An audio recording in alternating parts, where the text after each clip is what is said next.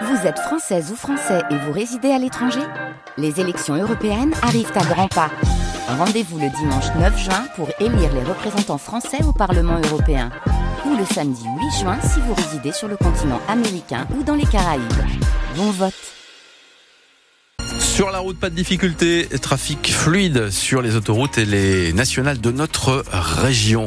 Température euh, autour de 8 degrés. Du soleil normalement aujourd'hui, Pascal Mais Absolument, ah absolument entre les nuages. Mais du soleil et des températures de 10 à 12 degrés. Un Noël sous tension hier à Plessis, près d'Air-sur-la-Lys. Dans la nuit de dimanche à lundi, un homme de 38 ans s'est retranché euh, dans la maison de ses parents où il vit désormais, armé d'une carabine, alcoolisé. Il a fait feu sur les gendarmes appelés par des proches. Trois d'entre eux ont été très légèrement blessés. Et pour tenter de raisonner le forcené, le GIGN a pris le relais dans la journée. Les négociateurs ont tenté là aussi de faire entendre raison à cet homme. Alors Thomas Schoner, pourquoi le dialogue est-il si difficile et que sait-on de ce forcené? Les habitants de Blessy décrivent un homme au parcours chaotique, âgé de 38 ans, séparé de sa compagne et de sa fille, un ex-policier connu dans le village pour ses difficultés avec l'alcool et qui par le passé a tenté de se suicider selon le maire de la commune, Jean-Marc Furgerot. Il est défiguré parce qu'il il s'est loupé. Comme on le voyait, il était un peu souvent alcoolisé, donc euh, et puis bon, puis il a continué à boire et puis il, boit de plus en plus et puis maintenant il devient violent vis-à-vis surtout de ses parents. C'est dans la maison de ses parents que cet homme s'est retranché autour de celle-ci que les gendarmes se sont positionnés.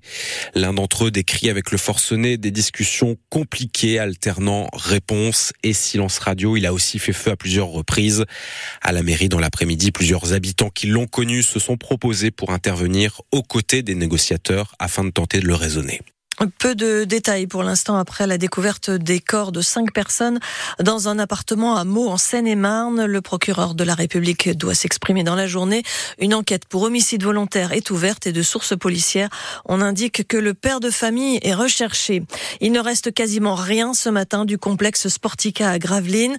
Le site qui abritait la piscine mais aussi la salle des basketteurs du BCM qui évolue dans l'élite est parti en fumée hier après-midi. Un incendie spectaculaire, dévastateur, attisé par le vent. Une réunion est prévue ce matin en mairie pour voir comment euh, compenser euh, la perte de ces équipements sportifs. La communauté urbaine de Dunkerque a proposé son aide. L'État aussi, par la voix de la ministre des Sports, qui s'engage à soutenir la reconstruction.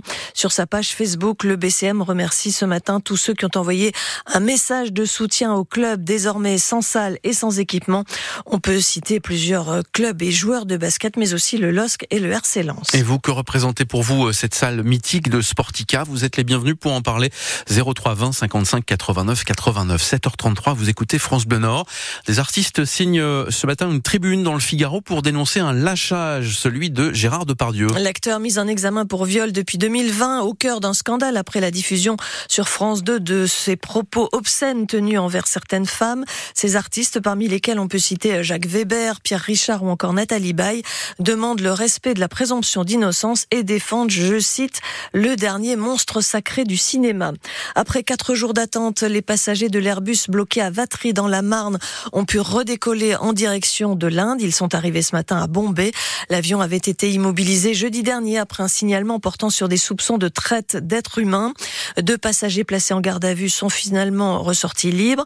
25 personnes sont restées en France. Elles ont demandé une, elles ont formulé une demande d'asile. C'est sans doute l'événement sportif le plus important de l'année qui vient, les Jeux Olympiques paralympiques à Paris cet été, avec des épreuves décentralisées, notamment 53 matchs de basket et de hand prévus au stade Pierre-Mauroy à Villeneuve-d'Ascq, ce qui veut dire accueil des équipes et des spectateurs, mais aussi sécurité. Des postes sont à pourvoir, 2000 recensés dans des secteurs souvent en tension.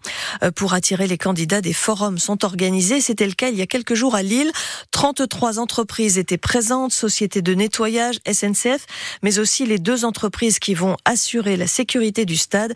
Louise Adélaïde Boinard était auprès des candidats. Participer au JO dans le Nord, c'est une évidence pour Emar, surtout qu'il est déjà formé à la sécurité. C'est pas tous les jours de son vivant qu'on voit les JO dans son pays, donc euh, pour moi c'est tout à fait normal que j'apporte ma pierre à la construction de l'édifice JO. Mazarine, en CV sous le bras, n'est pas forcément aussi fan des JO, mais elle apprécie les opportunités qu'offrent les Jeux. C'est un des bons trucs qu'ils font par rapport aux JO, c'est trouver de l'emploi pour plein de gens et c'est super accessible je trouve. Elle ne postulera pas à la sécurité car elle ne se sent pas de taille avec son mètre 65, mais ce n'est pas un problème pour Thibaut Dublanchet de la société AK Sécurité.